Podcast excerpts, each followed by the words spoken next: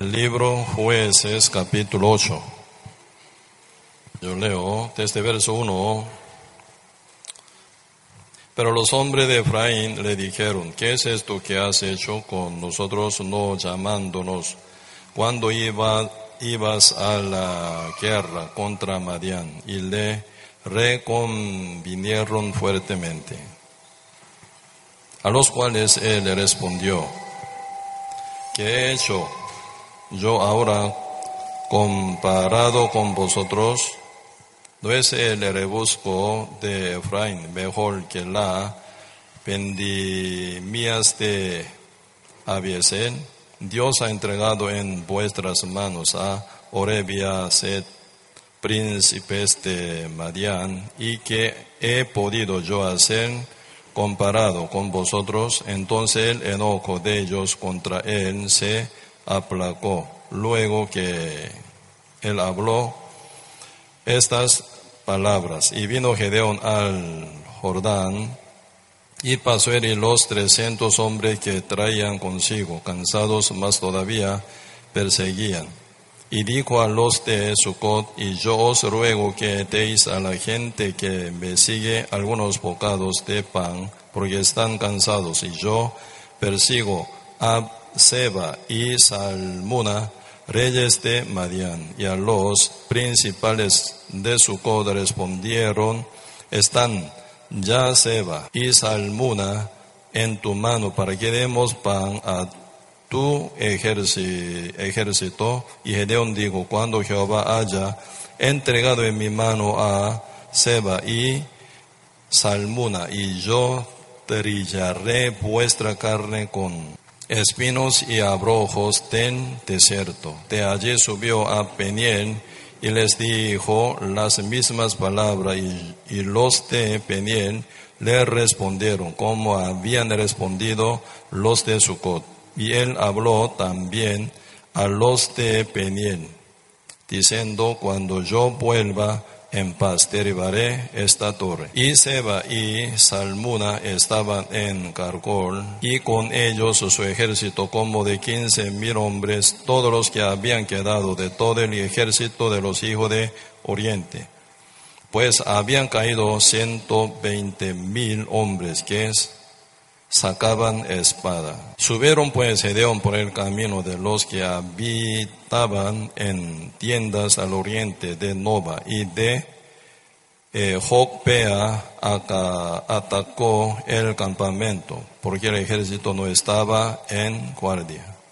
Y huyeron Seba y Salmuna. Él los siguió y prendió a los dos reyes de Madián Seba y Salmuna, y llenó de espanto a todo el ejército. Si aquí el juez están hablando, ¿verdad? Y 14 casos de jueces. Debe haber conquistado la tierra eh, de Canaán donde fluye leche y miel. Realmente Dios ya prometió a Abraham y a Jacob que iba a entregar la tierra donde fluye leche y miel, ¿verdad? En época de Moisés, ya saliendo del Egipto, ellos llegan a la tierra para conquistar, ¿verdad? Pero época de primera generación de Éxodo eh, con Moisés, el pueblo, ¿verdad? El pueblo de Israel quedó con incredulidad. Al final ellos no pudieron entrar en la tierra, tierra de Canaán, tierra prometida de Dios, ¿verdad? Pero época de Josué, en segunda generación de Éxodo, ya ellos y entraron en la tierra de Canaán y empiezan a trabajar, a hacer guerra y guerra y guerra. Ya están conquistando, ¿verdad?, la tierra. Pero antes de conquistar, ¿verdad?, toda parte de la tierra donde Dios había prometido a Abraham, Isaac, Jacob, Josué, eh, con 110 años muere, ¿verdad? Después se abre época de jueces, poco más de 400 años. Después viene primero el rey Saúl, segundo David, tercero y Salomón, ¿verdad? Ya se hace el imperio gigante y conquista la tierra total de la cual Dios había prometido, ¿verdad? A, Abraham, Isaac, Jacob. Pero ahora aquí en jueces capítulo 6, 7, 8 están hablando, ¿verdad? Época de juez Gedeón cómo Gedeón pudo llegar a conquistar o liberar el pueblo de Israel de la mano de Madianita, ¿verdad? Ampliar un poco más de eh, territorio y liberar al pueblo de la esclavitud y de Madianitas. Están hablando aquí, ¿verdad? Si a nivel de guerra, ¿verdad? Ante y ahora futuro, bien parecido. Siempre la guerra es contra los enemigos. Sin existencia de enemigo no existe guerra, ¿verdad? Guerra significa, ¿verdad? Y pelear contra enemigo y cumplir su visión final. Eso es el motivo de guerra. Mucha gente, ¿verdad? Y le gusta esa palabra victoria, triunfo, ¿sí o no? Pero triunfo y la victoria nunca llega a uno sin guerra, ¿verdad? Sin condición de guerra no existe resultado de triunfo, resultado de victoria nunca llega, ¿verdad? En nuestra vida también para disfrutar el gozo de victoria, gozo de triunfo. Uno tiene que llevar guerra, ¿verdad? Conociendo cuál es su enemigo verdadero. Y cuando lo pense, uno disfruta el gozo y alegría, ¿verdad? Y mucha y felicidad y abundancia también. ¿Sí? No pelear, ¿verdad? Entre hermanos, no pelear entre familia, no pelear entre, ¿verdad? Y son eh, amigos y compañeros, sino enemigos, contra enemigos tiene que ser nuestra guerra. Pero antes de tomar guerra, siempre, ¿verdad? Uno tiene gran inseguridad, gran riesgo. ¿Por qué? Guerra significa, ¿verdad? Si yo venzo, ¿verdad? Y entonces yo gano. Si yo pierdo, ya pierdo todo, ¿sí o no? Cuando uno en guerra ya pierde, pierde todo, hasta vida puede ser. Nadie puede asegurar su vida al perder en guerra. Por eso en guerra siempre hay dos opciones, ¿verdad? Uno vence y gana, ¿verdad? Si no, uno pierde y muere también. Y así estamos nosotros también. Época de jueces, mientras que pasa 14 de jueces, ¿verdad? Y ellos vencen con poder de Dios. Pero, pero, cuando ellos se enaltecen corazón, cuando caen en idolatría y cuando se debilita su corazón, enemigo, los enemigos dominan encima de ellos. Por eso se viene eh, siempre como, y esa situación viene y se va, ¿verdad? Por 14 veces final, ¿verdad? Hasta último juez, Samuel, ¿verdad? Y se ve en una situación así. Pero nosotros mientras investigamos, ¿verdad? En este libro jueces, podemos profundizar cómo Dios trabaja en nuestra vida para llevarnos como vencedor. Cómo nos lleva Dios, ¿verdad? Para que ganemos contra enemigos. Realmente importante, ¿verdad? Uno con quién está, ¿verdad? Uno con quién está, muy importante. Si un país tan chiquito, pequeño, pero con un país potente y lo apoya, entonces pueden vencer. Hoy en día, ¿verdad? los, los, Estados Unidos están en primer lugar, primer país, ¿sí o no? Ellos tienen ya una potencia militar gigante, grandísima. Ellos, ¿verdad?, gobiernan casi todo el mundo entero, enviando sus portaaviones en cualquier región donde, ¿verdad?, ocupan control, ellos mandan portaaviones, ¿verdad?, controlan. Y poderoso, ¿verdad? Pero un país tan débil y chiquito, pero está apoyado por los Estados Unidos. Entonces uno puede vencer contra su enemigo, ¿no? Pues aquí, este libro fue, se están hablando, nuestro Dios es todopoderoso. Nuestro Dios tiene promesa para nosotros. Nuestro Dios grandísimo, poderoso, ¿verdad? Incomparable contra los enemigos. Tan grande y poderoso y potente. ¿Por qué entonces el pueblo que es apoyado por Dios se debilita y se cae en la mano de sus enemigos? Cuando ellos se levantan, ¿verdad?, contra los enemigos y pense y pense y pense. Necesitamos investigar bien profundo ese punto, ¿verdad?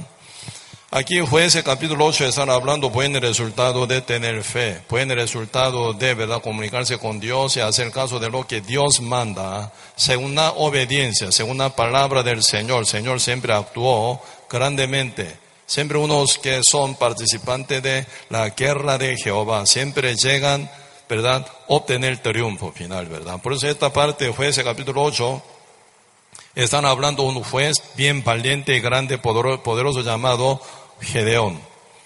Él hasta dónde llega, hasta un punto, ¿verdad? Conquistar hasta sus enemigos.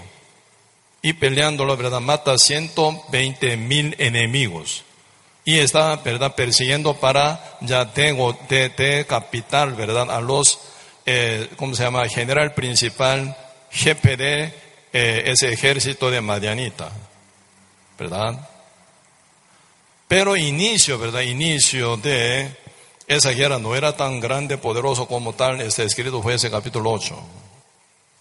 Bien, ¿verdad? Debilitado, bien chiquitos, ¿verdad? Inicia. Aquí fue ese capítulo 8, versículo 10, y está hablando Seba y eh, Salmuna estaban en Carcor y con ellos su ejército, como de quince mil hombres, todos los que habían quedado de todo el ejército de los hijos de Oriente, esos pues habían caído ciento veinte mil hombres que sacaban espada. Así por espada, por verdad, en la mano de Gedeón. 120 eh, mil soldados que sacaban espadas. Ellos no eran como niños y mujeres, ¿verdad? No eran tan débiles, no, ellos son poderosos, grandes fuertes. Pero ellos fueron caídos total en la mano de Gedeón. Gedeón, ¿qué había sido en el principio? Un hombre tan débil, un hombre tan cobarde, más bien, ¿verdad? Pues ahora aquí fue ese capítulo 6, poquito investiguemos, ¿verdad? Antecedente de Gedeón. Jueces capítulo 6, versículo 11. Y vino el ángel de Jehová y se sentó debajo de la encina que está en Ofra, la cual era de eh, Oaz Abieserita. Y su hijo Gedeón estaba sacudiendo el trigo en el lagar para esconderlo de los madianitas. Y el ángel de Jehová se le apareció y le dijo, Jehová está contigo, varón esforzado y valiente. La primera conversación entre el ángel de Jehová, que trae el mensaje de Dios, y Gedeón. Está sacudiendo un poco de trigo, ¿verdad? En el lagar. ¿Qué es ese en el lagar? En el lagar se mete uva, ¿verdad? Fruto uvas y uno pisando encima, ¿verdad? Y saca jugo. Un lugar bien hondo, ¿verdad? Y comprando el nivel de el patio queda más bajo todavía. Entonces, muy buen lugar, ¿verdad?, para esconderse. Este hombre Gedeón tan cobarde, por miedo a los madianitas, ¿verdad? Que saqueaban siempre, ¿verdad? Ellos estaban pasando gran necesidad, gran escasez. Por lo menos ya tiene hambre, Gedeón, para llenar su estómago, se escondió en el lagar. Ahí está, ¿verdad? Y sacudiendo un poco de trigos para comer. Un hombre muy cobarde, un hombre muy, ¿verdad? Débil. Apenas solito está metido, ¿verdad? En una cueva, así, ¿verdad? En un lagar pero ahí aparece Jehová, el ángel de Jehová dice, no el ángel, sino ángel de Jehová. Importante esa identificación, no un ángel, el ángel de Jehová debe ser. ¿Verdad? Hoy en día muchos ángeles también engañan a la gente porque el diablo es ángel, sus seguidores demonios son ángeles también, te caído, ¿verdad? Por eso no tiene que ver solo, cuando lee la Biblia usted siempre tiene que ver el ángel, pero cuál, con cuál identificación se manifiesta ante uno. Tiene que ver bien profundo ese punto.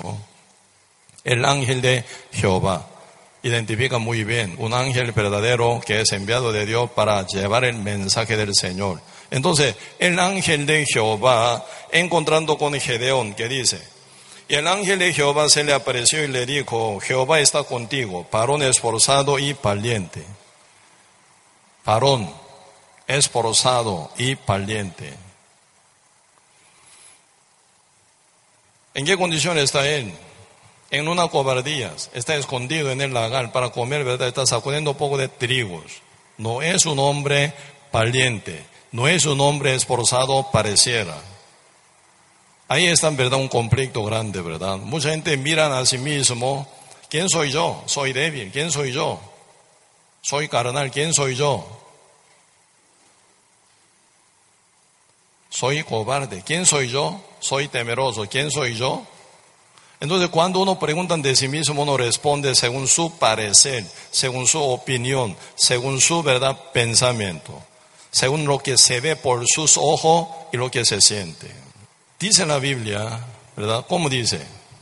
en el Evangelio, si uno que ya está con el Evangelio por fe, siendo renacido en el, creyendo en el Evangelio, ¿verdad? El Evangelio que nos dice, el Evangelio, la buena noticia, hecha hace dos mil años por la sangre de nuestro Señor Jesucristo. Él murió en la cruz. ¿Por qué murió en la cruz? Para darnos la salvación una vez para siempre. No por sangre de macho cabrío ni de becerro, sino por su propia sangre. Entró una vez para siempre en el lugar santísimo, habiendo obtenido eterna redención. Cristo murió en la cruz para darnos la salvación eterna. Una sola vez Él murió pero para siempre nos dio la salvación perfecta y eterna. ¿A quién dio? A uno que es impío. ¿Qué es impío? Uno que nace sin conocer a Dios, uno vive según su instinto, ¿verdad? Según su instinto, pecando vive, aún vive. Pero a tal persona Dios dice, tú eres santo, tú eres justo, tú eres limpio, dice. Esa es noticia esa por la sangre de nuestro Señor Jesús. Dice la Biblia, Romanos capítulo eh, 4, verso 5 dice, al que no obra, sino cree en aquel que justifica al impío, su fe le es contada por justicia. ¿Con qué justicia nosotros entraremos al reino de Dios? Con la justicia de la fe. A nivel de obra nadie es perfecto. Siendo maestro imperfecto, siendo alumno imperfecto, siendo pastor imperfecto, siendo congregante imperfecto siendo líderes imperfectos y también siendo, ¿verdad?, liderado también imperfecto. A nivel de obra humana nadie es, ¿verdad?, tiene una perfección completa como la de Cristo jamás. Por eso la obra nuestra ya está fallada 100%. Por eso Dios no mira nuestra obra, sino, ¿verdad?, la fe. La fe es la que fue contada por justicia, dice. Al no obra al que no cumple la ley, al que no puede llevar una vida, obra perfecta, al que no obra, sino cree en aquel que justifica al impío. Su fe, no su obra, su fe le es contada por justicia. Cuando uno oye esa noticia de la justificación por medio de nuestro Señor Jesucristo, si tiene fe, esa fe es la que es justicia, por la cual Dios nos aceptó una vez para siempre en su reino, ¿verdad? Nuestro cuerpo está aquí en la tierra, aún caminando, trabajando, comiendo, ¿verdad? Sufriendo, pasando conflicto, dificultad, problema, accidente o enfermedades, sea lo que sea, pasa con uno. A nivel del cuerpo, ¿verdad? Pero nuestro espíritu que está sentado a la diestra del Padre Dios, dice, juntamente con Cristo. Así está dividido más. Nuestro espíritu juntamente con el Padre Dios, comunicación directa con Dios. Nuestro cuerpo está pegado aquí en la tierra. ¿Cuál es confusión, verdad? Nuestro espíritu está con Cristo, juntamente con Él, sentado a la par del Padre Dios Santo, ¿verdad? Ya unificado. San Juan capítulo 17, señores están orando, haciendo una oración, ¿verdad? Antes de ser crucificado. Última oración, fue en el monte Gesemaní, ¿verdad? Entonces, San Juan capítulo 17 están hablando una oración bien profunda con el Padre Dios, ¿verdad? Lo que pido, dice, lo que yo pido, no es por mí, sino por los que quedan aquí en la tierra, en el mundo, ¿verdad? No para llevarlos, sino para qué, ¿verdad? Para que ellos sean uno con nosotros, dice. Como yo contigo uno, tú en mí, yo en ti. Así que somos uno, ellos también sean uno con nosotros, dice. Por eso Cristo está a punto de ser crucificado. ¿Con qué fin Cristo murió en la cruz? Para unificarnos con el Padre, el Hijo, el Espíritu Santo. Trinidad nunca se divide el único, uno, ¿verdad? El Padre, el Hijo y el Espíritu Santo son uno. ¿Por qué son tres? Eso se llama la Trinidad. Dios es el único, un único, uno. Dios es uno, no es tres, uno. Pero cuando Él trabaja, ¿verdad? Cuando se manifiesta a cumplir su misión, su plan, se manifiesta siempre por Trinidad. El Padre como planeador, el Hijo como cumplidor, el Espíritu Santo como testificador. Pero el uno es Trinidad. Así Dios dice, ¿verdad? Yo en ti, tú en mí ellos sean uno con nosotros. Así que nadie puede separarnos de Dios. Una vez salvo es verdad, nunca más pierde esa salvación. Algunos enseñan equivocadamente, ¿verdad? Aunque uno salvo es, pero cuando uno peca tan gravemente, algún pecado tan terrible puede perder la salvación. Uno que enseña así, primero, nunca ha recibido la salvación. Por eso, ¿verdad? Uno que cree que si pierde la salvación, nunca la tiene. Porque tiene salvación falsa, una salvación equivocada, inventa por los hombres, ¿verdad? Pero la salvación que Cristo nos garantiza, según su promesa, por su sangre, una vez para siempre. Si uno es salvo una vez para siempre tomando una libertad perfecta, ¿qué significa eso? Dios garantiza de nuestra libertad. Él tiene suficiente poder en salvarnos, en guiar, dirigir, pastorear sobre nosotros también. Por eso, siendo justo renacido, no pueden vivir nunca con libertinaje, como uno piensa. Jamás. Uno piensa, ¿verdad? A nivel del poder de Dios, limitándolo, significa eso incredulidad. Si uno cree en Dios, tiene que creer, no solo en su existencia. ¿Me explico? Mucha gente cree, yo creo en Dios porque Dios existe. No es así. La fe verdadera que pide la Biblia, ¿verdad? Como una condición para llegar al reino del Señor como salvo, no solo creer que Dios existe, todo existe. Púlpito existe, el local existe, panca también existe, su ropa existe, ¿sí o no? Su zapato también existe, su pelo también existe, su calvo también existe, ¿sí o no?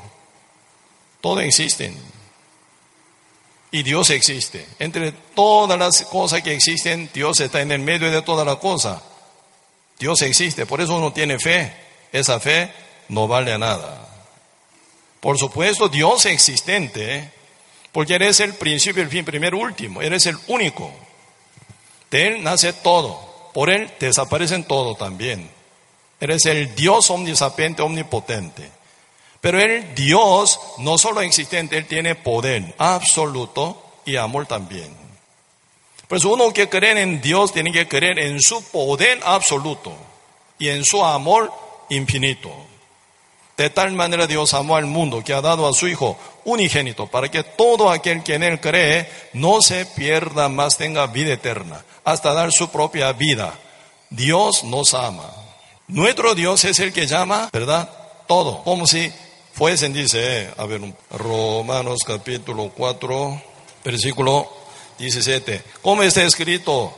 Te he puesto para, eh, por padre de mucha gente, delante de Dios, ¿a quien creyó? Abraham creyó a Dios, ¿verdad? El cual da vida a los muertos, llama las cosas que no son, como si fuesen. Dios es el que da vida a los muertos. Eres el dueño de la vida, el que llama todas las cosas que no son, no existen no palpable, ¿verdad? Pero como si fuesen y llaman. Según su llamamiento se hizo todo. Sea la luz, fue la luz.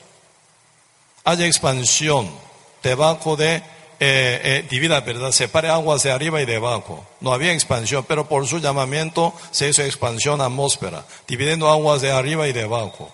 Produzca la tierra, ¿verdad? Hierba verde y toda, ¿verdad? Árbol que llevan su fruto y flores y frutos. Así fue eso, dice. Dios llamó haya expansión. No en esa expansión haya estrella y la luna y el sol. No había nada estrella, pero Dios dijo que haya. Entonces se, hizo, se hicieron todas. Estrella, la luna y el sol. Nuestro Dios es todos poderoso, ¿verdad? No solo existente. Dios existe solo, ante nada, ¿verdad? Eres el oriente de toda la existencia y creación. Todos los ángeles fueron hechos por Él.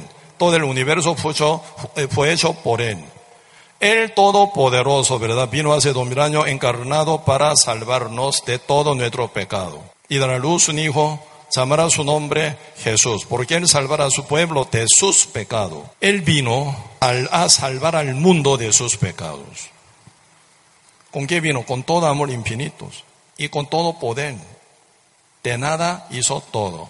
Él llama todas las cosas que no son como si fuesen y da vida a los muertos. Él, con esa autoridad, vino aquí en la tierra en un día, según su promesa, salvó al mundo una vez para siempre. ¿Quién dice que se pierde esa salvación? Uno está limitando el poder de Cristo, está limitando el poder del Señor.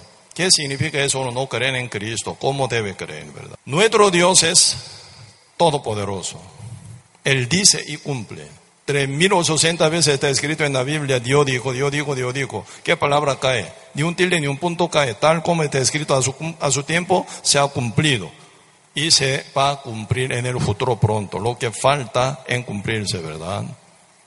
Sobre juicio, castigo eterno, el cielo eterno. Todo ese tipo de cosas que van a ocurrir en el futuro se va a cumplir al pie de letra. ¿Quién nos llamó?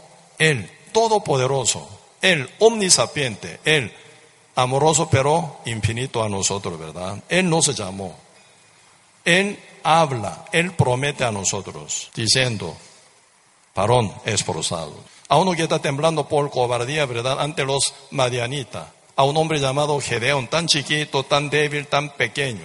A él llama, varón esforzado y valiente. Señor, ¿verdad? Nos están hablando de la situación de nosotros. Señor, están prometiendo de nosotros que somos o que vamos a ser. Promesa divina. Excelente promesa con la cual Dios habla a nosotros. Dios no está en verdad como criticando a nosotros. Tú eres cobarde, tú eres débil, tú eres malo. No está hablando de eso. Aunque son cobardes, aunque malos, aunque son, ¿verdad? Tan débiles. No importa, Señor, que dice a usted, parón esforzado valiente. Entonces, lo que son, lo que es este. Señor dijo a un, un hombre llamado Pedro, ¿sí o no? Él era Simón, caña. Por viento, siempre se mueve caña. A la par de verdad, orilla del mar, orilla del río, siempre una caña. Depende de verdad, viento. Según velocidad de velocidad, siempre se mueve caña. A un hombre llamado Simón, como caña. Señor llama que dice, al que está temblando por su pecado, diciéndole a Cristo, que dice, Señor, apártate de mí, soy pecador. Cristo responde, ¿verdad? De él, que dijo, no temas, tu pecado yo me encargo, yo vine para salvarte con el mundo. Alguien que está temblando por su pecado, el Señor dice, no temas, por tu pecado no te preocupes, yo me encargo, ya, ya me encargo para cumplir, pago de tus pecados. Por eso Cristo murió, sí o no, en la cruz, derramó su sangre, ¿no? Para Pedro, para mujer adúltera, para mujer samaritana, para verdad, para eh, eh, paralítico de Capernaum, para usted, para mí, ¿no? Para todos seres humanos, quien está en la cobertura de amor de Dios. ¿Cuál es su objeto a quien Dios amó? Al mundo entero, a usted y a mí, al mundo entero, pasado, presente y futuro. Él con su suficiente, absoluto poder y amor nos salvó, sí o no. Por eso el Señor dice a Pedro, no temas, tu pecado en mí, yo me encargo tu pecado. Sígueme en pos de mí, yo te haré pescador de hombre. Dios dijo a Pedro, yo te haré pescador de hombre, sígueme en pos de mí, yo te haré pescador de hombre. ¿Quién hace pescador de hombre a él? Él no. Cristo lo hace. Eso, eso no es verdad una, un, un criterio de Pedro, sino promesa, como una dirección de dirigir la vida y futuro de Pedro, ¿verdad? Tú, yo te haré pescador de hombre. Hasta ahora tú has pescado peces del mar, pero de hoy para adelante tú vas a pescar a los hombres del mal pecaminoso.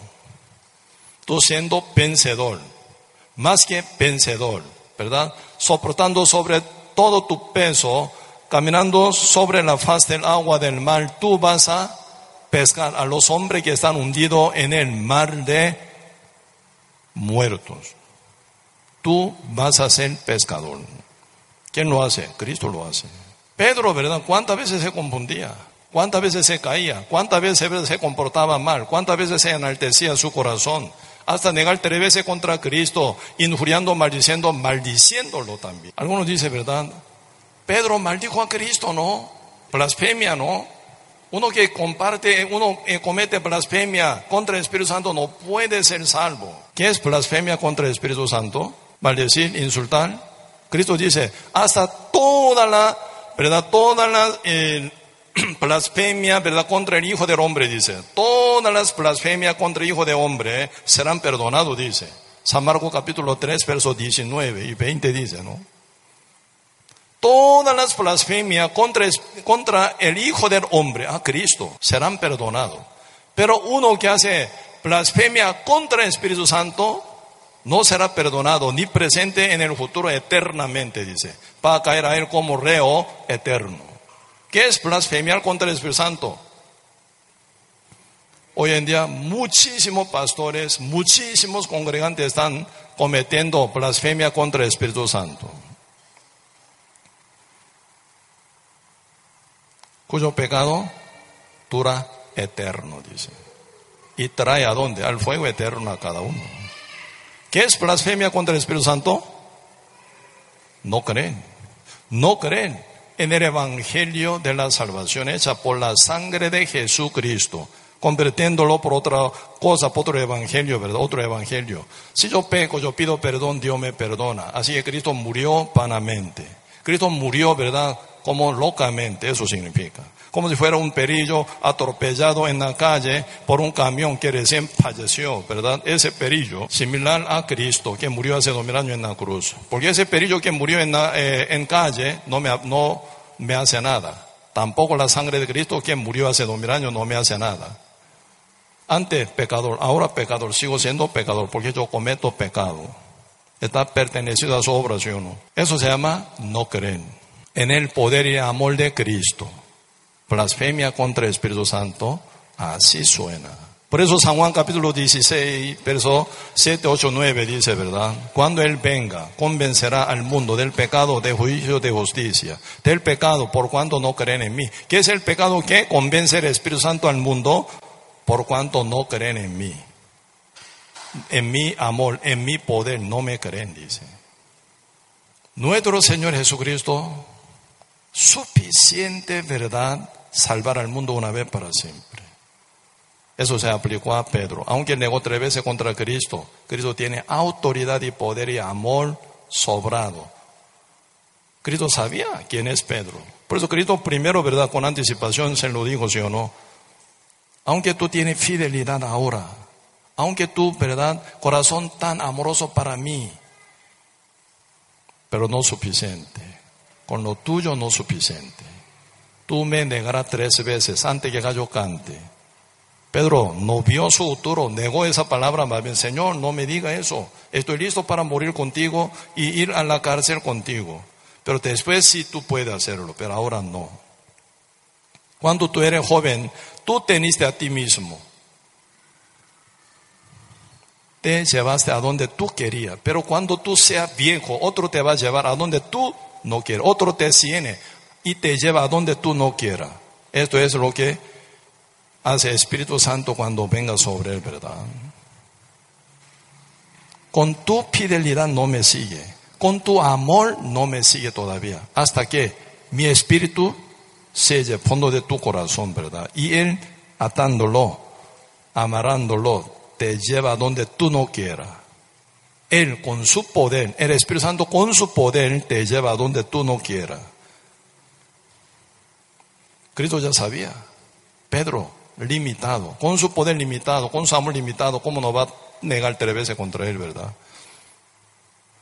Cristo conociendo bien, perfectamente quién es el Pedro, lo llamó y salvó primero y lo llamó y lo puso como su discípulo, como su apóstol, como su funcionario. Llamamiento del Señor tan precioso. Señor, ¿qué garantiza?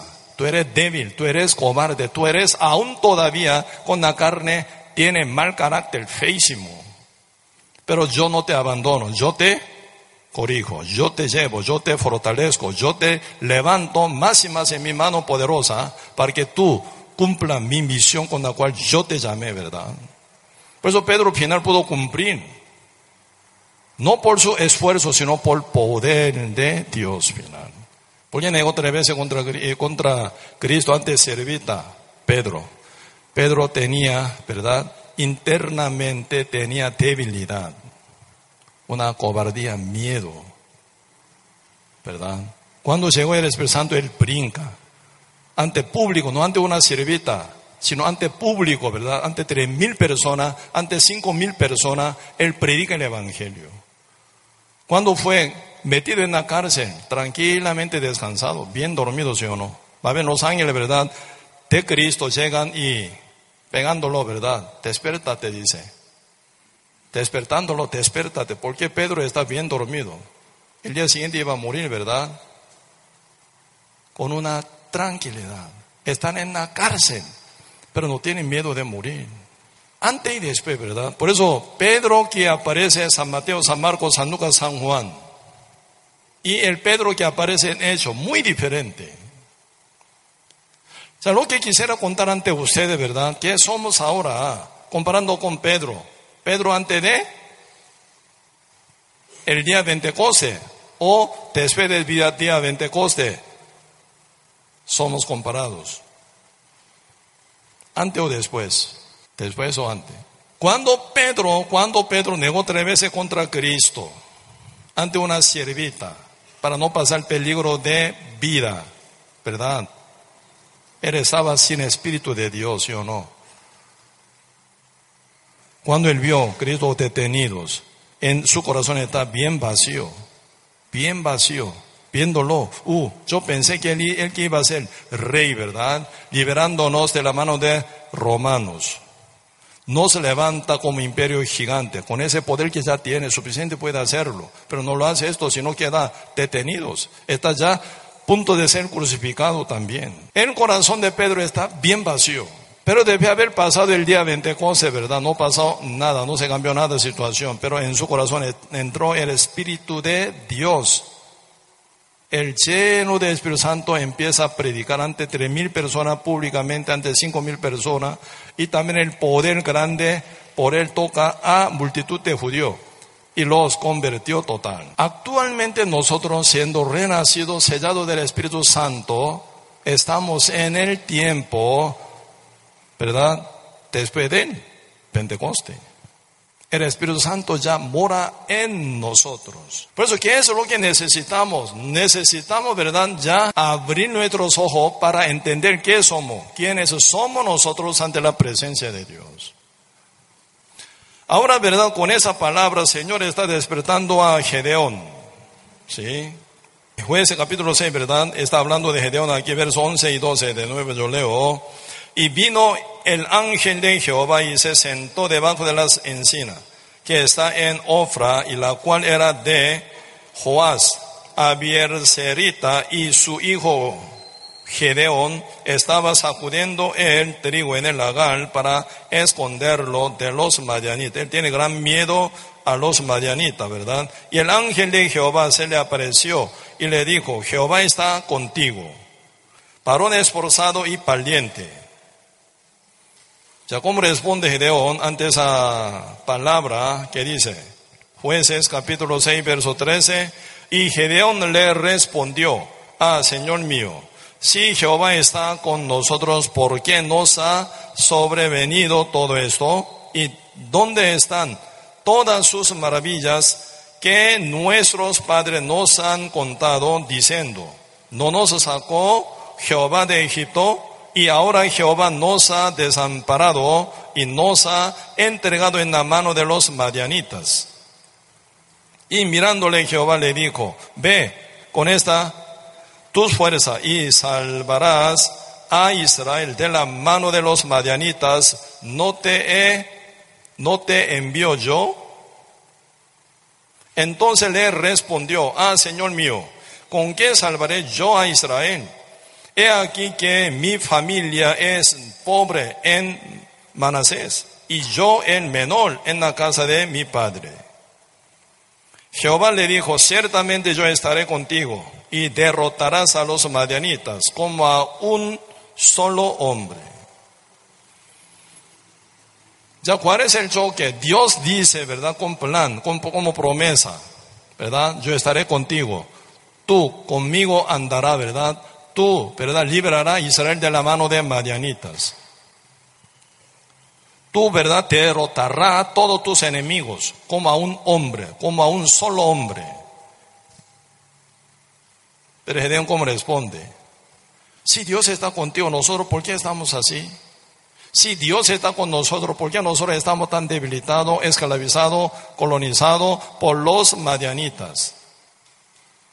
Además, yo, ¿verdad? Soy de Manasés. Entre toda Manasés, un pueblo más, un tribu más débil. Y en mi casa yo soy menos que todos, más chiquitos. ¿Cómo yo podría salvar a Israel? De la mano de los madianitas que son grandote y poderosísimos? ¿Cuál es el problema? Gedeón está muy convencido por su propia opinión, idea y pensamiento y de su situación. No está cumpliendo, ¿verdad?, la palabra de Dios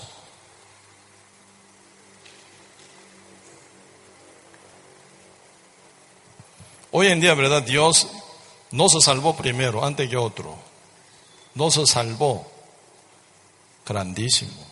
Ese dicho, ¿verdad? Señor me salvó, Señor me, no se salvó. Entre siete mil millones de habitantes que existen en el mundo, no a otros, sino a nosotros primero. Gran privilegio, ¿verdad? Es esto. Señor nos escogió a nosotros antes que otro. Primero nos dio la oportunidad y nos rescató con su evangelio. Nos tocó con su Espíritu Santo para convencernos para que llegáramos a creer. Aunque tenemos diferentes fechas del renacimiento, tenemos ya renacimiento en nosotros. El Espíritu Santo de Dios está ya en nosotros sellado. Él nunca se aparta de nosotros. Como ahora dice, ¿verdad? Estaré contigo. Señor nos dice, está ya con nosotros. Señor dice, ¿verdad? Tú derrotarás a tu enemigo. Señor dice, tú salvarás muchas almas de la mano de tu enemigo, diablos. ¿Sí o no? Señor nos ve como nueva criatura. Si alguna está en Cristo Jesús, nueva criatura es. Todas las cosas viejas ya pasaron. Y aquí ya nueva, dice. O sea, somos nueva criatura en Cristo Jesús, en quien no hay ninguna condenación. Como dice Romano capítulo 8, verso 1, pues ninguna condenación hay para los que están en Cristo Jesús. Los que no conforme a la carne, sino conforme al Espíritu andan, dice, ¿verdad? Ahora siendo ya renacido, oyendo la voz del Señor, la palabra de Él, siendo ya renacido justo, en el corazón ya tiene fe, la justicia de la fe, ¿verdad? Espíritu Santo ya entró, Él nos ve, ¿verdad? Merecedores de estar junto con el Espíritu Santo, porque ya tenemos justicia absoluta. Esa justicia no por nuestra obra, sino por la fe. Al creer en el Evangelio de Cristo, Espíritu Santo ya entró en nosotros. Somos nueva criatura, dice. Todas las cosas viejas pasaron. He aquí esa nueva.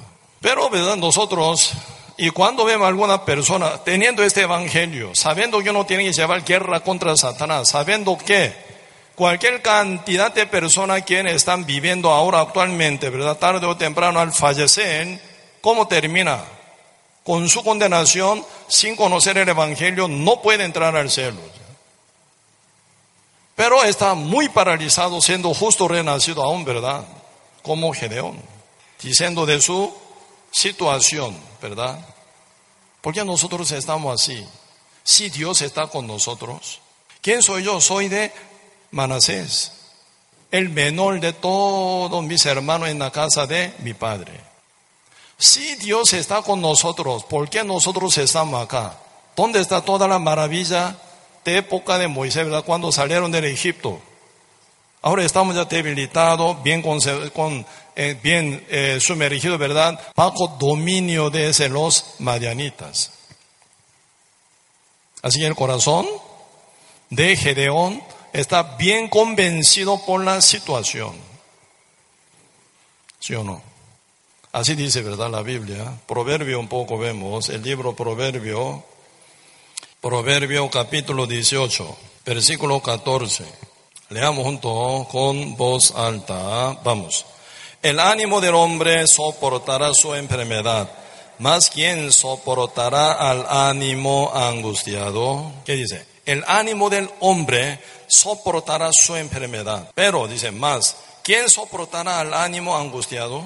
El ánimo, dice el ánimo, y la esperanza, y la fe, ¿verdad? El ánimo soportará su enfermedad. Enfermedad es doliente, ¿sí o no? Doloroso, ¿verdad? Uno sí tiene enfermedad, sufre. Pero acá dice, el ánimo del hombre soporta la enfermedad, dice. Está enfermo, pero como si, como si no estuviera pasando nada, ¿verdad? Uno si tiene ánimo puede vencerla. Y dominándola puede llevar una vida igual, que esté, ¿verdad? Bien saludable.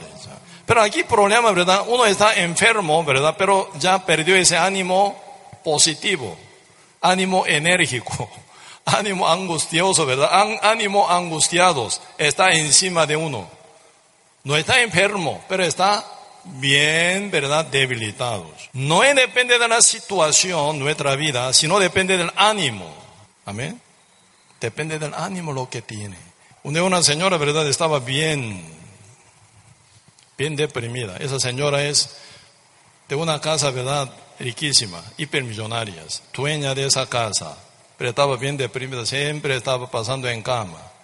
Ella tenía, ¿verdad? Alguna empleada, ¿verdad? Que trabajan, limpian, cocinan en su casa. Una casa grandísima, mansión. Pero un día, ¿verdad? Esa señora tan desanimada, tan deprimida, ¿verdad? Estaba acostada en su cama. Tenía mucha duda, ¿verdad? Qué raro, yo estoy sufriendo tanto en mi depresión, porque mi empleada mucho peor que yo, a nivel de situación mucho peor que yo, ¿verdad? Pobre, no tiene salario alto, no tiene casa como, una casa mansión como yo la tengo. Tiene que sufrir, tiene que estar más deprimida que yo, porque ella está con enérgica, con tanta energía, con tanto ánimo trabaja. De vez en cuando ellos, ¿verdad? Con canción, alguna, ¿verdad? Como cantan también. Pues una, un día, ¿verdad? Esa señora llamó a su empleada, preguntó, usted no está deprimida, usted no está desanimada, viviendo tan pobre, no tiene ¿verdad? buena entrada económica, no tiene casa lujosa como yo. Esa empleada, ¿verdad? Dijo, esa depresión no toca a nosotros. Esa depresión no es algo de nosotros. Porque cualquier empleado, cualquier persona bien pobre, ¿verdad? Que diariamente tienen que llevar guerra y guerra y lucha y lucha, ¿sí o no? Para sobrevivir. Terminando trabajo aquí tienen que brincar a otro lado para seguir trabajando para ganar poco más. Uno que lucha, uno que lleva lucha diaria, ¿verdad? No pueden caer en una depresión total porque su mente está bien concentrada en guerra. Pero esa señora que tiene todo, ya terminó hace tiempo guerra. Teniendo todo, ¿verdad? Ya no hay guerra. Entonces ahí se muere el ánimo, aunque tiene todo, pero no tiene el ánimo está deprimido, está metido en la cama.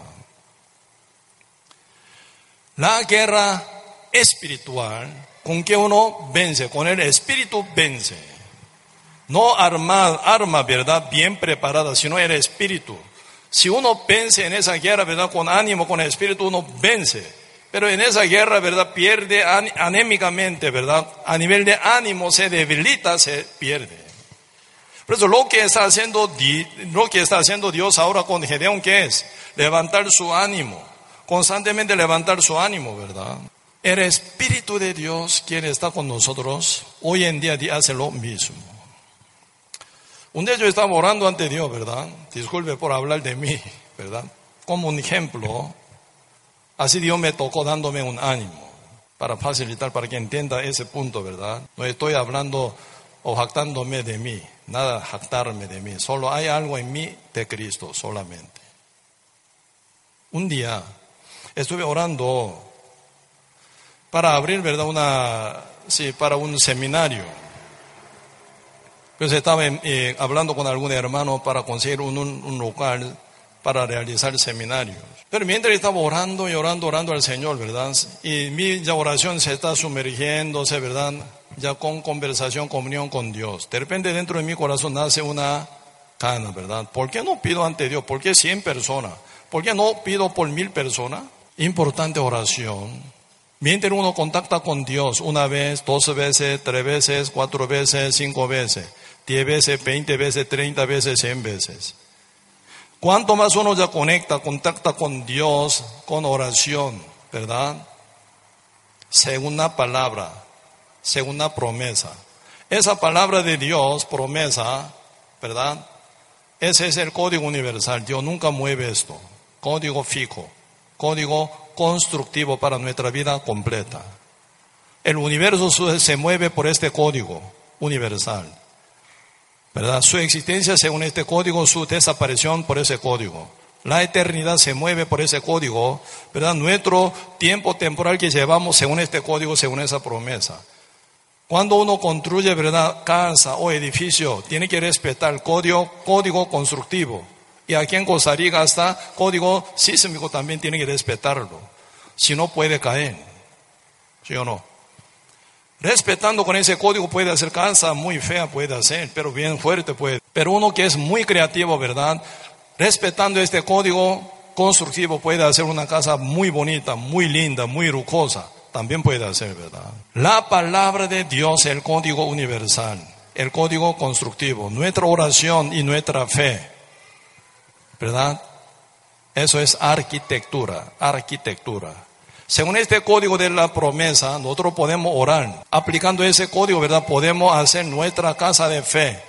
Casa linda, hermosa, tan bonita. Ahí depende de creatividad que uno lleva, ¿verdad? Según su fe, según su oración, pueden hacer un edificio hermoso y bonito.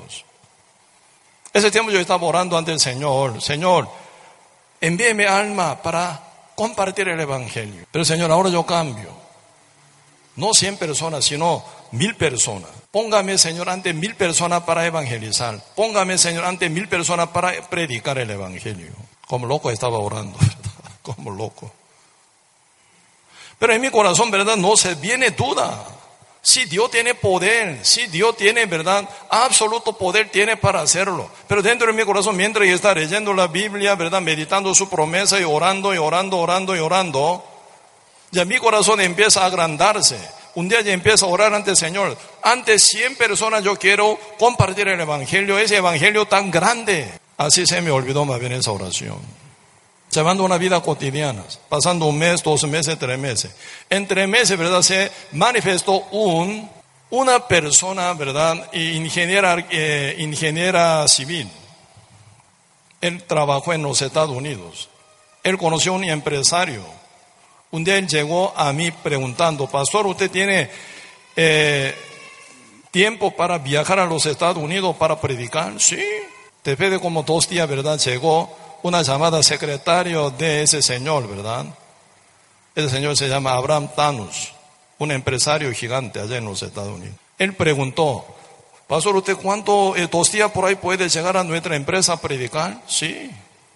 ¿Con quién usted va a venir? Sí, con mi esposa. Solo dos personas, no va a traer más gente. No, solo está bien yo y mi esposa. Puede ser ese, ese ingeniero y también su hijo por ahí, puede ser cuatro. Ok, entonces nosotros preparamos cuatro habitaciones de hotel. Llegamos a su, ¿verdad? Empresa. El jefe principal, ¿verdad? Don Abraham cerró toda su empresa. Hasta su funcionario todo, ¿verdad? Llamando. Él pagó su eh, cobertura, ¿verdad? Está como 20, 20, ¿verdad? eh, no, eh, eh mil, ¿verdad? 12 mil empleados. Con su familia casi 10 mil personas depende de él, depende de su empresa. Cerró su trabajo de empresa en los Estados Unidos y en, también en México. Pues un día en los Estados Unidos, otro día, ¿verdad? En el Río Bravo, ¿verdad? Allá en México. Puede compartir, haciendo, ¿verdad? Una tienda gigante, ¿verdad? Invitando a su familia, de sus empleados.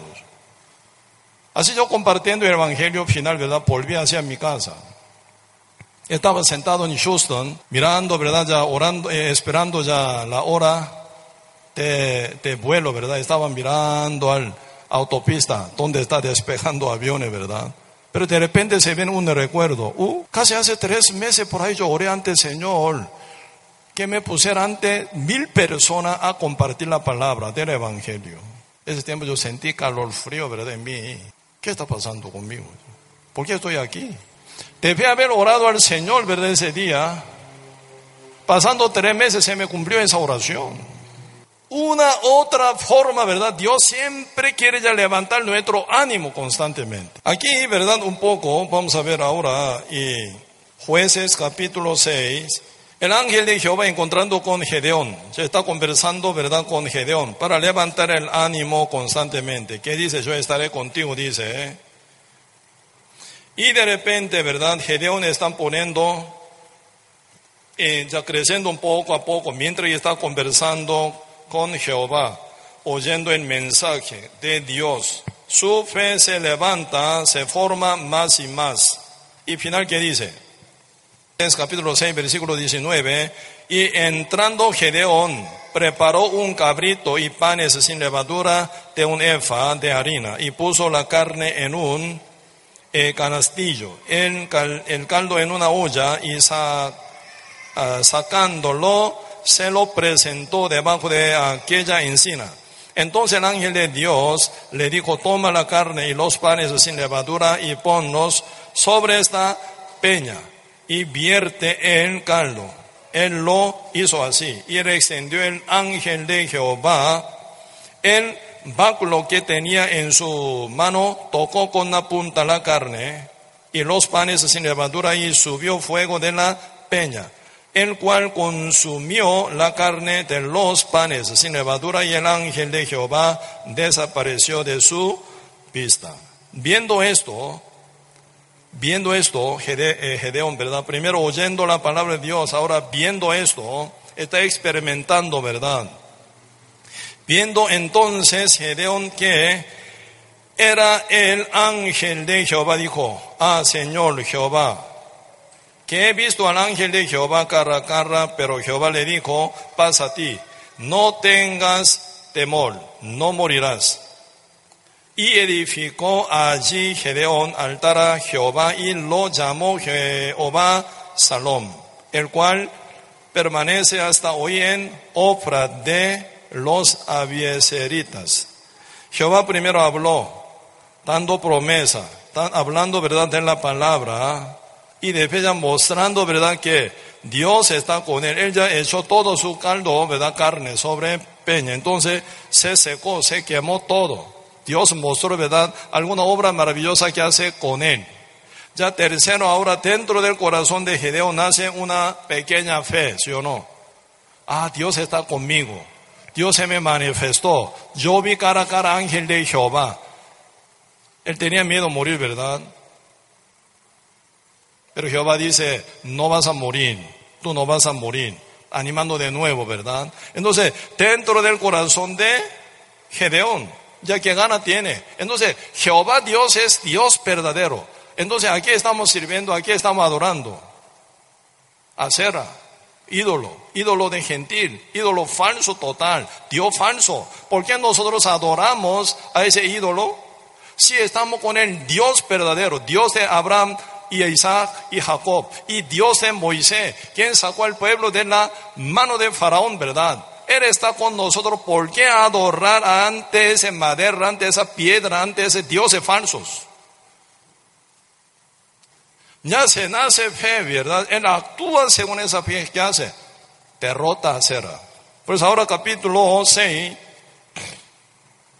versículo 25. Aconteció la misma noche, le dijo Jehová, toma un toro de ato de tu padre, el segundo toro de siete años, y, de, y derriba el altar de Baal que tu padre tiene, y corta también la imagen de Acerra que está junto a él.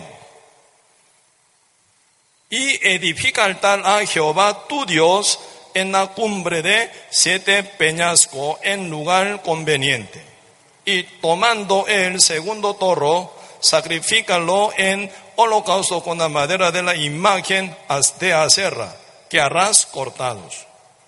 Entonces Gedeón tomó diez hombres de sus siervos e hizo como Jehová le dijo, más teniendo hacerlo, temiendo hacerlo de día por la familia de su padre y por los hombres de la ciudad. Lo hizo de noche. Para que otro no interrumpa él, ¿verdad? Elige, en hora de noches, llevando tres varones, convencido por él, ¿sí o no? Y derriba Baal y Acera.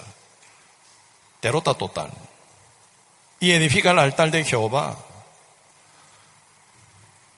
Ahora dentro del corazón de Gedeón está ubicándose bien palabra de Dios, ¿verdad? Él actúa una forma muy diferente que antes. Ahora ya su corazón con palabra de Dios, con una medida bien correcta, perfecta, está acomodándose, ¿verdad? Él actúa por la fe en Dios, que es Dios verdadero, a no, para él tampoco. Jehová Dios creador del universo, Él está conmigo. Entonces Él actúa por fe, derribando Baal, Dios falso, a también.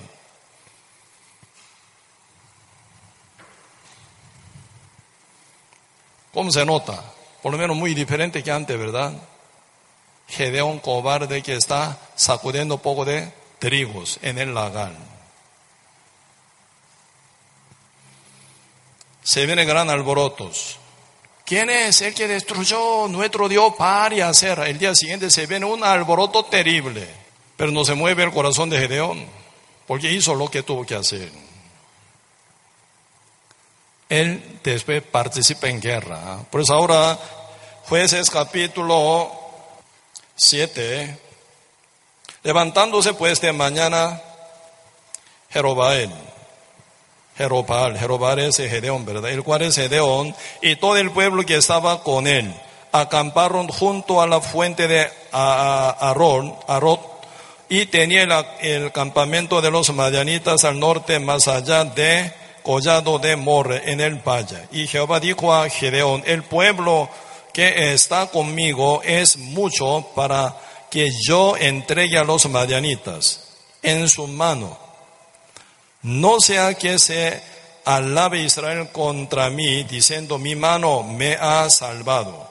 Ahora pues haz pregonar en oído del pueblo, diciendo, quien tema, y se estremezca, madrugue y devuélvase desde el monte de Calad, y se devolvieron de los del pueblo eh, veintidós mil y quedaron diez mil. Por la primera convocación de Gedeón, ¿verdad? ¿Cuántos llegaron? 32 mil judíos para que hacer guerra contra los, a, los madianitas. Dios dice, demasiado, mucho, para que yo trabaje, dice. Pero el Señor es el que tiene miedo. Uno que está estermecen, ¿verdad? Entremecen, vuélvanse a su casa. El día siguiente, 20, se volvieron, no 22, ¿verdad? 22 se volvieron a su casa. Aunque yo vine aquí con muchos miedos. Dios dice que no, usted no participa en mi guerra, vuélvase. Y llevando ahora, ¿cuánto? 10 mil, ¿verdad? Llevando en agua, hace una prueba. ¿Cuál es prueba? Entrenando tanto, sudando tanto, con mucha sed, uno llega al río, ya como Vea su forma de tomar agua, dice, ¿verdad? Uno que toma metido boca directo al agua, sáquelo una parte. Otro, ¿verdad? Bien sentados, tomando agua en su mano y, ¿verdad? Como si fue, como eh, el perro lamen, ¿verdad? Agua con su lengua, ¿verdad? Y aparta. Final, ¿cómo quedó? 300 personas como periodo, ¿verdad? Tomando agua, vigilando su alrededor, ¿verdad? Toma agua y toma agua. Otro, ¿verdad? Mete directo su boca al agua y traga. Está todo con sed. Entrenándose tanto, sudando tanto, todo tiene sed, mucha ganas de tomar agua. Pero uno, ¿verdad? Te mete, directamente se mete en agua para tomar, para resolver su deseo de tomar agua. Otro, aunque tiene el mismo deseo de tomar agua con mucha sed, pero primero pone, ¿verdad? Vigilar. Viene guerra, eh, está en guerra, ¿verdad? Algún enemigo ataca o no, ¿verdad? Tiene que vigilar su alrededor con buen control. Y toma agua poco a poco en su mano, lamiendo aguas. Señor, dice, ese 300 personas, quien lamen agua, ¿verdad? Como pero aparte. Otro, ¿cuánto? 9.700 personas a su casa. O sea, con 300 personas, quien verdad tiene la actitud bien despertado, ¿verdad? Señor trabaja, dice. Ya 300 ya está bien, suficiente. Pero ellos no toman agua, no toman espada para hacer guerra contra los madianitas, sino que toman en su mano trompeta, otra mano antorcha y cántaro, dice prepara esto, tres herramientas, ¿cuál? Trompeta, cántaro y antorcha. Y después tú vas, ¿verdad? Al campamento de los madianitas. Tú vas a huir. Eso sería buena señal para ti.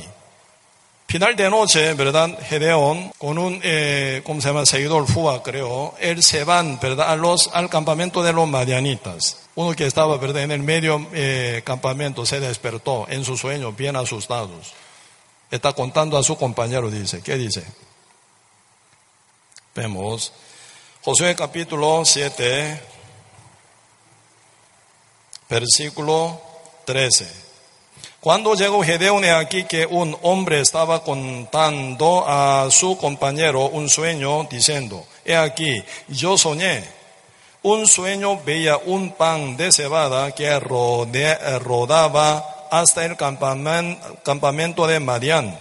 Llegó a la tienda, la golpeó de tal manera que cayó y las trastornó de arriba abajo y la tienda cayó. Y su compañero respondió y dijo, esto es, esto no es otra cosa sino la espada de Gedeón, hijo de Joás, varón de Israel. Dios ha entregado en sus manos a los madianitas con todo el campamento.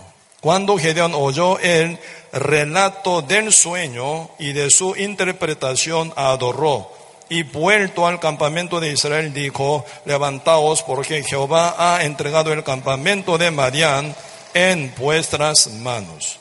Y repartiendo los trescientos hombres en tres escuadrones, dio a todos ellos trompeta en sus manos y cántaros vacíos con teas ardiendo dentro de los cántaros. Pues ahora con tres armas ellos, ¿verdad? Pelean contra los madianitas gigante y grande. Que son trompeta, cántaro y teas ardiendo fuego como antorcha, ¿verdad? Ya con ese sueño que había tenido uno de Madianita y se lo cuenta a su, ¿verdad? Compañeros ya se nota que el ánimo de los madianitas está bien destruido, bien desanimado. Ahora viene Gedeón con su ejército y nos vence. En el fondo de corazón de ellos ya está que ya vencido por Gedeón. Gedeón ya está bien levantado con ánimo, ¿sí o no? Por la promesa de Dios. Como nada vence en esa guerra final. Final, ¿cómo quedó esa, ese triunfo? Capítulo 7, versículo 18. Yo tocaré, se está dando instrucción Gedeón a su 300 personas, ¿verdad?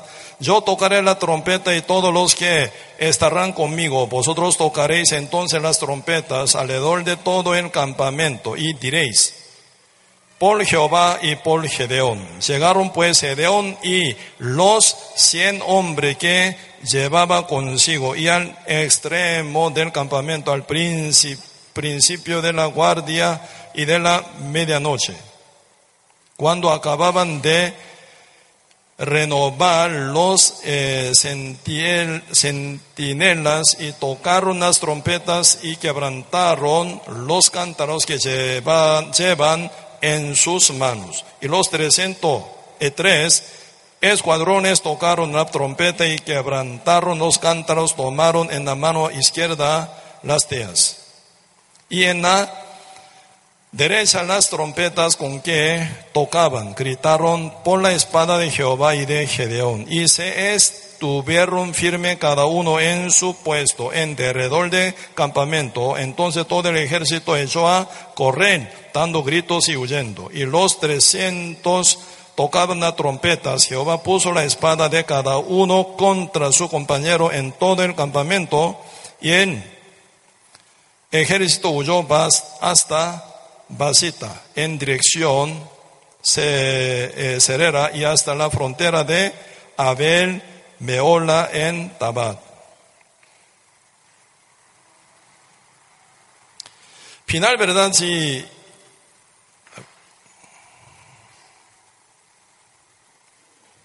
versículo 25, y toman, tomaron a dos príncipes de los Marianitas, Oreb y eh, Seb, mataron a Oreb en la peña Oreb y a eh, Seb lo mataron en en el lagar de Seb y después siguieron a los Marianitas trayendo las cabezas de Oreb y Sebet a, a, a Gedeón al otro lado de Jordán. Final capítulo 8, versículo 10. Y Seba y Salumna estaban en Carcol y con ellos su ejército, como de quince mil hombres. Todos los que habían quedado de todo el ejército de los hijos de Oriente, pues habían caído ciento veinte mil hombres que sacaban espadas. da la pena Gedeón y 300 personas. ¿Hasta dónde alcanza? Vencer contra su enemigo 120 mil enemigos, ¿verdad? Alcanzan a matarlos. Desde un hombre tan cobarde, Gedeón, ¿verdad? Que sacudía un poco de trigos en el lagar. Ahora ya saliendo fuera de ahí, oyendo la voz de Jehová, ¿verdad? Siendo guiado por su palabra, por su instrucción. Y final tomando apenas 300 personas y tomando tres armas eh, trompeta y cántaro y teas. ¿Cómo terminan? Matando 120 mil enemigos total. Ya, ¿cuál es el secreto en ese pensamiento, en ese pensar? Dios el que da su instrucción, ¿verdad? Animando nuestro corazón. Uno con fe ya actúa según ánimo que el Señor le pone. Ser Gedeón igual, no se ha cambiado nada, pero lo que está cambiando es su corazón. Antes sin fe, ahora con fe en toda la palabra de Dios y actúa y camina. O sea, hoy en día nosotros, ¿verdad? Como estamos aquí como Gedeón, puede ser muy cobarde, podemos ser. Y también podemos ser muy esforzado y valiente, podemos ser. Si nuestro corazón inclina, ¿verdad? Para oír nuestro pensamiento debilitante, nuestra opinión, vacía. Podemos vivir como Gedeón de antes, ¿verdad? Pero si nosotros oyemos, oímos la palabra del Señor como una, eh, como esencia, ¿verdad? Y realidad total. Uno toma la palabra como con un peso. Esa palabra es la que me manda. Esa palabra es la que me guía. Esa palabra es que me, el que, la que me determina mi presente y futuro. Diferente. En nuestra iglesia hay, ¿verdad? Bastante hermanos y hermanas renacidos. Está con el Espíritu Santo. Día con día el Espíritu Santo habla, habla y habla constantemente. Pero nosotros, ¿verdad? Oyendo la voz de Dios, eh, tenemos que estar bien, ¿verdad? Preparados para actuar según la voz del Espíritu Santo. No apaguéis el Espíritu Santo, dice. Vamos a ver. Primera Tesalonicense capítulo 5 versículo 19. Se leamos junto con voz alta. Segunda Tesalonicense capítulo 5 verso 19. Vamos. No apaguéis al espíritu. Si hasta ahí. E mayúscula, ¿verdad? Espíritu, E mayúscula, Espíritu Santo es el mismo Dios, ¿verdad? No apaguéis al Espíritu. El Espíritu Santo quien mora en nosotros nos habla constantemente. Cada vez que nos habla se crea nueva idea, nuevo pensamiento, nueva fe. Señor dice, no apaguéis al Espíritu. lo que el Espíritu Santo te lleve, te guíe, te mande, ¿verdad? No apaguéis. El Espíritu Santo produce día con día en nosotros el querer comer hacer. Por su buena voluntad dice, Filipenses capítulo 2, versículo 13, leo, porque Dios es el que en vosotros produce así el querer como el hacer, por su buena voluntad. Dios es el que en vosotros, ahora en nosotros, ¿verdad? Produce así el querer, ganas, ánimo, ¿verdad? Y fe. ¿Cómo era hacer por su buena voluntad? Así que por la voluntad de Dios, el Espíritu Santo que mora en nosotros produce el querer día con día en nosotros. ¿Cómo era hacer por su buena voluntad? Así que lo que Dios quiere hacer termina en nosotros formándose como una ganas, el querer. No lo apague, dice. Hazlo. Señor dice, hazlo. Lo que Dios te da como ganas, como el querer. Si Dios te habla, ¿verdad? Que predique a tal plano, predique. Dios te manda, ¿verdad? A tal ciudad y predique. Vaya a la ciudad a donde Dios manda predicar. Dios es el que produce el querer. ¿Cómo era hacer? Por su buena voluntad. Dios no tiene cuerpo, ahora Dios nos tomó eligiéndonos como su cuerpo. Por eso Él produce constantemente el querer como el hacer por su buena voluntad. No lo apague, dice el Señor. De repente usted leyendo la Biblia, Dios habla por la escritura a su conciencia, a su espíritu. ¿Por qué? La que estamos leyendo día con día, la que estamos memorizando día con día, eso es el espíritu también, ¿verdad? Donde dice San Juan, ya para terminar, San Juan capítulo 6, versículo 63. Leamos junto con voz alta. El espíritu es el que da vida. La carne para nada aprovecha. Las palabras que yo os he hablado son espíritu y son vida. ¿Cómo nosotros encontraremos el espíritu? Esencialmente, dice, las palabras que yo os he hablado son espíritu y son vida, dice.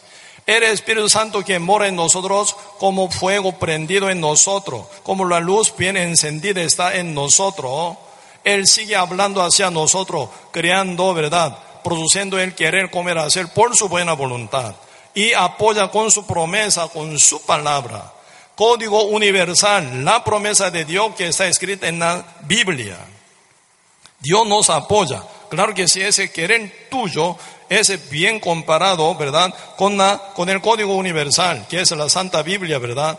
No pasa nada. Ese es apoyada. Síganlo. Por fe, con todo ánimo, siga verá triunfo allá, ¿verdad? Gedeón así, un hombre tan cobarde y débil, se convirtió en un hombre tan valiente y grande, gran triunfoso y gran victorioso, se hizo así, oyendo mínima voz del Señor, ¿verdad? Día con día, ¿verdad? Pasando prueba, con, concretando su corazón conforme la palabra y camina, guiado por Espíritu Santo, ¿cómo no va a vencer? El Todopoderoso está junto con nosotros. ¿Cómo no se va a cumplir nuestro anhelo tan profundo que tenemos en nuestro alma? Amén. Gedeón de hoy estamos aquí. ¿Verdad? Ya no hacemos caso de lo que dice nuestra experiencia, nuestra carne, nuestro pensamiento, nuestra opinión. No. Vemos qué es la palabra, la promesa de Dios. ¿Qué es lo que dice el Espíritu Santo en nosotros constantemente? Ay, dejemos, dejémonos, ¿verdad? Que nos lleve. Más allá veremos, día con día, ¿verdad? Gran victoria, gran triunfo en nuestra vida. Por eso, Señor dice, Romano capítulo 8, en Cristo Jesús ya somos más que vencedores. No hay nada que pueda separarnos de amor de Cristo. Ese amor constriña a nosotros día con día, Él nos apoya como ya nueva criatura como valiente esforzado, aquí estamos para llevar guerra contra enemigo que es el diablo, para rescatar alma, para llevar nuestra vida con victoria final. Amén. Hoy hasta aquí vamos a compartir.